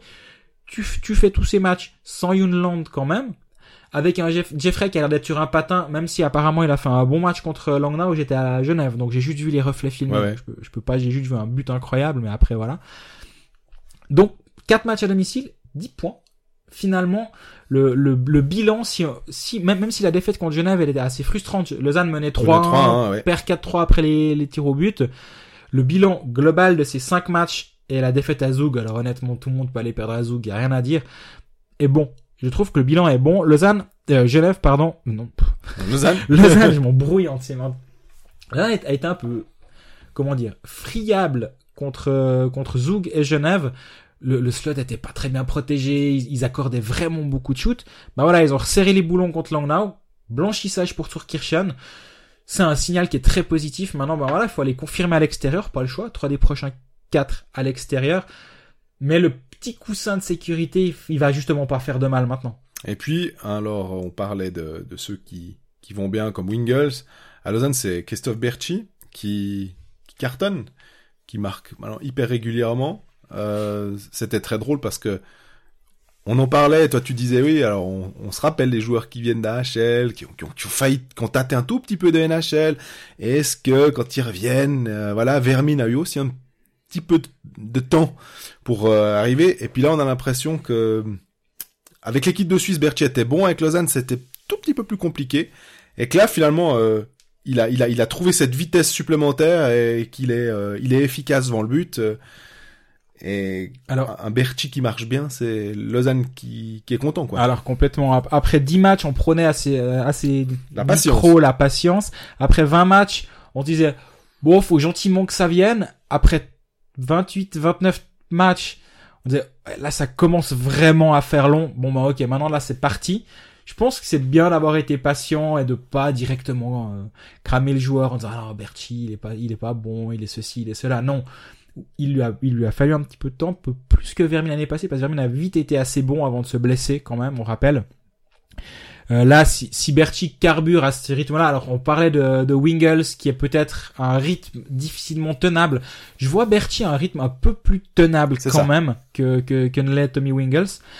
Euh, oui, comme tu dis très justement, si t'as Vermin qui est qui est vraiment très bon actuellement, Berti est vraiment très bon. Ça peut compenser aussi et un peu soulager Dustin Jeffrey, qui, qui a un point d'interrogation à l'heure actuelle. Est-ce qu'il est blessé? Est-ce qu'il est pas blessé? À quel point il est, dérangé à l'heure actuelle? On voit qu'il y a un problème, on sait pas à quel niveau. Mais si d'autres prennent leur lait, ça va, ça va l'aider à, à se soigner un petit peu plus vite. On parle de Jeffrey, on a parlé de Yunland qui est toujours blessé, hein, ce qui nous amène à des questions de nos auditeurs euh, à propos de Lausanne. Axel qui nous demande, alors est-ce que c'est un attaquant, un défenseur étranger, et puis David euh, Munoz de Leon qui dit qui recruter. Euh, Il y a aussi l'histoire, il y avait l'histoire du gardien, mais bon, on sait que maintenant Boltzhauser va revenir normalement euh, fin janvier, donc euh, et puis que Tourkirchen sera un blanchissage, on aura un peu de la peine à dire pour recruter un gardien. Euh, Je suis d'accord, je suis d'accord avec toi. Mais bon, alors la question du qui, on peut hein, aller, regarder tous les clubs de KHL. C'est ce que je vous conseille de faire. Vous regardez tous les clubs de KHL, vous qui sont nuls, vous excluez les, les, les joueurs russes qui vont pas venir. prenez des Canadiens. Canadiens, Américains, Suédois, Finlandais, les, les, me- les meilleurs compteurs euh, parmi les défenseurs et les attaquants. Puis là au milieu, il y a de bonnes chances que si Lausanne engage quelqu'un, bah, le nom le nom soit Lausanne ou, un- ou d'autres clubs qui sont oui, à la alors, recherche. hein. alors tout à fait. Genève est aussi sur le marché à l'heure actuelle, il n'y a pas que Lausanne. Euh, un attaquant, un défenseur, bah, je pense c'est- c'est la question, c'est ce pourquoi Yann Alson est payé, hein. Ouais. Parce que a- actuellement, c'est c'est une vraie vraie bonne question. Et lui, il a forcément des meilleures in- informations que nous sur euh, la santé des uns et des autres. Yunland, bah, j'aimerais bien justement en savoir un petit peu plus. J'ai- essayé d'aller- voir un peu. Il était l'autre jour à l'entraînement. Je lui ai pas posé 10 000 questions comment il allait, euh, parce que... bah, Triple fracture de la clavicule, hein, je crois. Donc c'est pas simplement euh, juste. euh, Il, il disait qu'il avait cours de piscine l'après-midi. Ça m'a fait rire d'imaginer euh, la, L'ours. la réhabilitation de Yunland en piscine. Je, je- je me dis que ça pourrait faire un reportage assez rigolo au passage, que je ne vais probablement pas faire. hein. mais, mais toujours est-il que bah voilà, il, ça, ça peut vraiment prendre un petit peu de temps. Je- Moi, j'y pense quand même qu'il partira sur un défenseur. Si, si je dois donner mon, mon, mon sentiment, il partira peut-être sur un défenseur. On a vu que Lausanne était quand même beaucoup plus solide avec Lindbaum et Yunland, forcément. Mais que surtout, bah, quand, il laissait Lindbaum en tribune, c'était peut-être un poil léger derrière. Ouais. Maintenant, ce, qu'on peut voir ces derniers temps, c'est que beaucoup de joueurs ont pris un, un rôle supplémentaire. Notamment Genadzi. Moi, je pense à Troutman, mais t'as raison, Jen a dit, mais il avait déjà un rôle assez présent. Troutman, il joue 6 à 7 minutes de plus par match depuis la blessure de Yonland. Ouais. Et, manifestement, il donne satisfaction. Donc, est-ce que ce genre de choses-là peuvent faire influer la décision de, de Jan Alston? Je ne sais pas. On va voir. Si, si Yonland se, se remet bien et ses cours de piscine sont, sont bons pour lui, peut-être qu'il se penchera sur un attaquant. Ouais, j'ai j'ai pas d'informations. Parce que là, on est sur du mi-février. Mi-fin février, hein, ouais, c'est quand même loin, quoi. C'est, c'est la fin de saison C'est la fin de saison régulière, ouais, ça peut, ça peut être la fin de saison régulière. Est-ce que tu renvoies Yunland au premier match des playoffs où tout le monde sait que c'est la clavicule et donc le pauvre, il va se faire pourrir la clavicule par tout le monde parce que forcément on va pas, enfin, c'est pas, c'est pas des saints en face et ils savent pertinemment où aller taper. Ça, ça peut être difficile de revenir en playoff comme ça, mais après il est, il est suffisamment solide pour. Euh, Et puis lui voudra jouer. Hein. On sait que les joueurs, de toute façon, ils ont pas le même euh, état d'esprit que nous. euh, même s'ils savent qu'ils vont se faire toucher euh, là pas la même mal. résistance au mal que nous. Ouais, alors ça, en plus. Mais en plus, même s'ils ils savent pertinemment que les autres savent, hein, on va dire comme ça, euh, ils ont quand même envie d'y aller. Hein. Le mec, c'est un compétiteur. euh, il est remis, il y va. Donc, à, à- attend- attendons de Donc- voir. Euh, moi, je dis plutôt un défenseur, Défenseur. qui doit parier, mais sans, sans avoir d'informations. Parce que je me dis, ça fait trois défenseurs après étranger sous contrat. Ouais. Euh, ça, ça peut faire beaucoup, mais on rappelle que Lausanne a activé cinq licences et qu'ils en ont huit à disposition. Après, bon, peut-être que Lausanne va engager un attaquant, un défenseur, un gardien, vu qu'ils ont l'argent, il n'y a pas de problème à Lausanne. C'est ça la blague, non?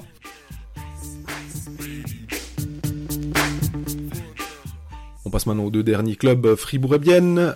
Deux derniers clubs romans, bien sûr. Euh, Fribourg qui a confirmé, ou en tout cas, s'est confirmé que Camerzin a signé pour un an. Exactement, ouais, c'était dans les, dans les tuyaux. Pas dans les tuyaux, mais c'était On sait que Schilt, par contre, rumeur. Voilà, Schild s'en va, il remplace Schild par Camerzin. défenseur droitier. On Voilà. bien. Dis- disons que si on était en, train- en pleine partie d'échecs et que la, la proposition c'était euh, je t'é- je t'échange euh, un shield contre un Camerzin, je pense que celui qui a Camerzin il a gagné, il a gagné. Enfin celui qui prend Camerzin il a gagné. Il a gagné. Donc euh, moi je pense que c'est- une bonne chose. Il, co- il connaît la maison. C'est un, c'est un défenseur qui peut jouer en powerplay, il le fait pas à Berne pour des raisons assez. Oui, il est évidentes. huitième à Berne, Euh, Voilà, il était septième à Genève euh, la veille. Pour des raisons évidentes, il joue pas en powerplay. Il y en a assez d'autres qui savent le faire entre Anquist, Bloom, Calais Anderson, même Kruger fait du powerplay. Bref, il y a trop de monde, mais c'est un joueur qui peut Avec le Hunter faire. Sander qui est blessé. Et en, plus, Hunter Sander, il peut jouer en powerplay. Fribourg a besoin de défenseurs qui savent jouer en powerplay, ils n'en ont pas, à peu de choses près. hormis, hormis un Fourer, puis l'année prochaine Gunderson quand ça va être annoncé. Et puis Fourer aura une année de plus. Voilà. Donc euh, Camerzin peut venir, peut, venir- peut jouer de la défense. Il est, il est solide. Ça, mine de rien, c'est, c'est un atout parce que Fribourg, c'est pas connu pour être le club le plus rugueux. Donc il, il remplace Meunier par euh, par Lauper. Schilt est remplacé par euh, Camerzin. C'est deux, bons gabarits. Ça, ça me semble pas être une mauvaise idée. De toute façon, où, où Christian Dubé sera attendu au tournant, c'est sur les étrangers. Parce que manifestement, c'est là où il veut mettre son budget, vu que les, les joueurs suisses, ça n'a pas fonctionné. Donc, euh, je pense qu'il y y a encore de la, de la marge pour que cette équipe s'améliore un petit peu. Mais la défense, c'est pas incroyable. Mais c'est toujours la même chose. Des fois, c'est au-delà du nom derrière le maillot, c'est comment le système est appliqué et comment le, coach est capable de, de faire jouer sa défense.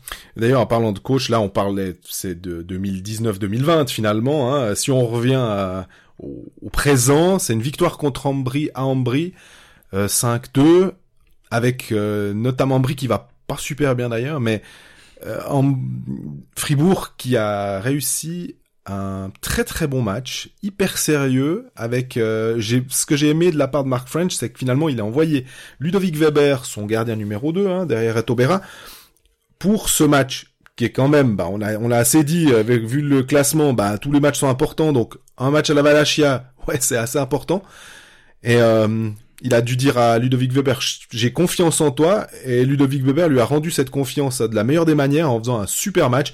Il se prend un soft goal peut-être sur les deux buts, mais euh, sinon, euh, il a sorti vraiment euh, le match qu'il fallait, le box play de, de Fribourg. Oui, a encaissé un but de nouveau. C'est un peu récurrent, mais par le, contre, le, le but euh, de base, le but réglementaire. je crois qu'il y a dû avoir euh, six, six supériorités numériques. Il y en a en tout cas cinq qui ont rien donné pour Ambry. Donc euh, le box play était bon et le premier, le garant du box play, le premier, euh, euh, la, la tête de pont, c'est le gardien et Ludovic Weber a parfaitement répondu. C'est bravo, on parle de Robert Mayer qui a peut-être pas répondu présent alors qu'il est le numéro 2 maintenant. Ludovic Weber, évidemment c'est jeune, mais il a réussi un match et bravo à Mark French d'avoir lancé ce joueur-là alors que quand on a Berra pour un match euh, décisif, ce serait logique de partir avec Je Berra. suis d'accord avec toi. Alors, de ce que j'ai lu dans la Liberté, sauf erreur, le, le lundi matin, c'était prévu de longue date. Depuis mi-décembre, apparemment, c'est un, un match qui avait été entouré, puis il lui avait dit, celui-là, il est pour toi. Le, le back-to-back assez, assez euh, rapproché. Match du samedi soir, match du dimanche après-midi, quelques heures de moins pour se, se reposer pour Reto Berra. C'est aussi, je pense, la raison pour laquelle celui-ci a été confié à Ludovic Weber. Mais dans la situation actuelle, avec le classement, comme on dit, euh, épisode après épisode qui est très serré, la tentation, elle aurait été grande, je pense, pour French de dire bon, non, non, non, non. Là, on rigole pas, on envoie Ludovic Weber, euh, on envoie Reto à la place de Ludovic Weber. Bah non, il, il a, il l'a prouvé, et s'il, s'il fait l'inverse, puis il dit à Weber, écoute, non, là, on la sent pas. Je pense qu'on va plutôt mettre Berra. C'est un mauvais signal pour lui, donc il est, il est resté, euh. Droit, droit dans ses bottes en disant non, bah, écoute, c'était, c'est prévu, vas-y. Honnêtement, en voyant la, la composition, je me dis, ouh là là, qu'est-ce qui se passe, euh, il, il- c'est osé de la part de, de Mark French. Ça, c'est bien passé pour, euh, pour Ludovic Weber. On rappelle quand même que la veille, Berra avait pas été fantastique contre Langnau parce que, mine de rien, ce week-end, si on inverse les matchs, puis tu gagnes à la maison contre Ambry le premier, puis tu perds à Langnau le lendemain, on dit rien, on dit, ouais, bon, c'est un presque négatif comme week-end. Là, Fribourg va gagner trois énormes points à, à Ambry, donc, finalement, le, le, la perspective est presque positive. Tout parce. Sort sur, on, on sort du côté de Fribourg par, euh, par une victoire Sans Bikoff en plus. sans Bikoff. Malgré tout, ces points perdus à la maison, on parlait tout à l'heure de, de Genève et des points euh, qui peuvent faire mal. Euh, non, c'est Lausanne les points au chaud. les, les points qui peuvent faire mal. À la maison contre Langnau, qui est un concurrent direct, tu dois pas les laisser passer ceux-là. Alors oui, le lendemain, c'est bien d'aller récupérer le, le coup à Ambry, mais c'est c'est un pas en avant, un pas en arrière ce week-end. Et je pense que si Fribourg veut, veut se mettre du bon côté de la barre, va falloir plus que un pas en avant, un pas en arrière. Et puis pour Bikoff, on a des, des infos? Me concernant, je n'ai pas d'infos concernant Bikoff. Donc commotion. Hein. Alors légère commotion. Euh, Et pour Mark French, c'est un centre au moins. Et quel, et quel centre? Donc, euh, faudra trouver une, une option tactique euh, intéressante. Est-ce que c'est moi j'aime bien Schmutz. Donc euh, Schmutz. tu montes Schmutz d'un, t'as Meunier qui peut jouer le centre de la quatrième ligne et sans, sans trop de problèmes d'ailleurs. C'est pas une mauvaise solution, mais après tu préfères quand même toujours avoir André Bikoff sur la glace que dans les tribunes.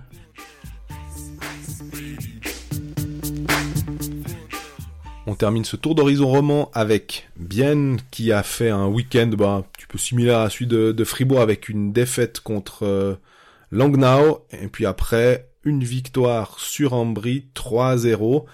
L'info du côté biennois, c'est la blessure d'Elien Pope, le deuxième gardien.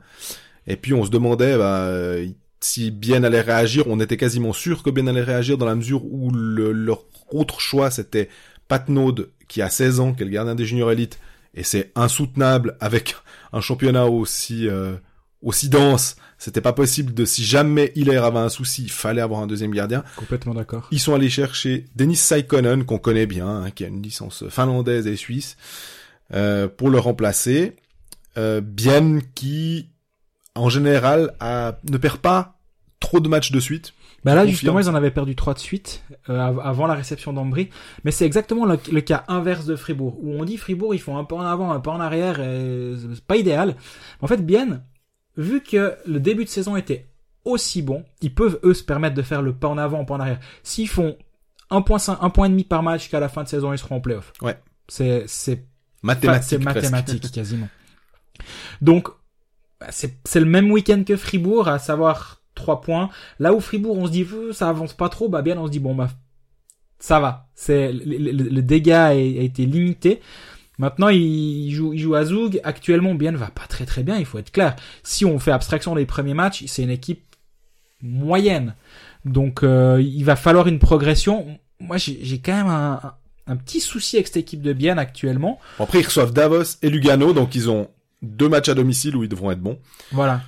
Euh, tu dis que t'as un petit souci, je dis juste que Jonas Hiller, euh, qu'on avait, on avait mis quelques réserves hein, sur ces derniers matchs, là, sort un blanchissage, donc euh, 3-0, bravo. Voilà, veille, ils perdent 4-0 à Langnau. Moi, j'ai, j'ai quand même- ça carbure un peu moins bien actuellement à, à Bienne. Je, je me demande comment, comment va réagir cette équipe. Pour l'instant, il n'y a pas le feu du tout. Il y a encore, il y a ils sont encore du, du bon côté, on va dire, avec peu de matchs. Ils sont derrière Lausanne, mais avec plus de matchs, euh, avec plus de matchs à jouer.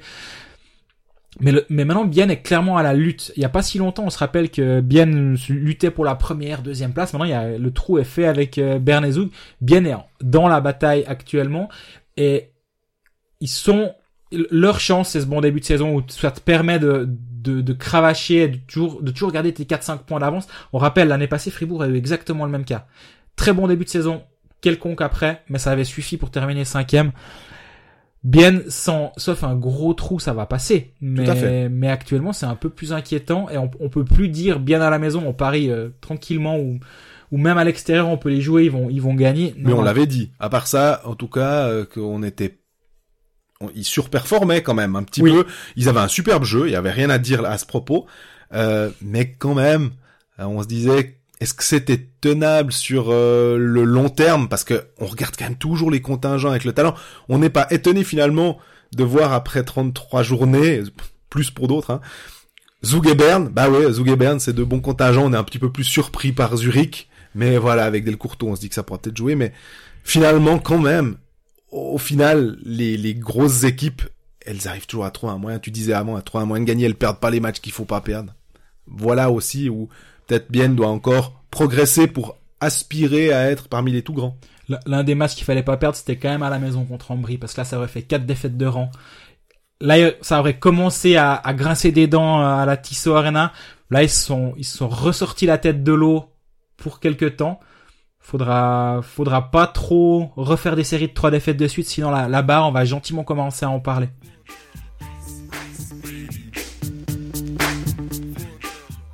Alors nous voilà arrivés au terme de ce 20 e épisode. Greg, je te laisse le mot de la fin. Bah, le mot de la fin, comme d'habitude, hein, merci de, de nous écouter, d'interagir avec nous. Nous sommes toujours très, très heureux et, et motivés pour, pour la suite. On est également très heureux d'être, euh, d'être présent pour la première fois sur le site du matin.ch qui, qui nous fait l'honneur de, de faire notre promotion pour, euh, pour la suite de cette saison. Et en attendant, bah, continuez de nous écouter euh, par les, les moyens traditionnels, SoundCloud, Spotify, iTunes, comme d'habitude. Et nous sommes toujours présents pour euh, tenter de répondre à vos questions toujours aussi intéressantes euh, via les réseaux sociaux, Twitter, Facebook, Instagram, etc. Et en attendant euh, l'épisode de la semaine prochaine, bah, je vous souhaite une bonne fin de semaine. Et puis un bon week-end.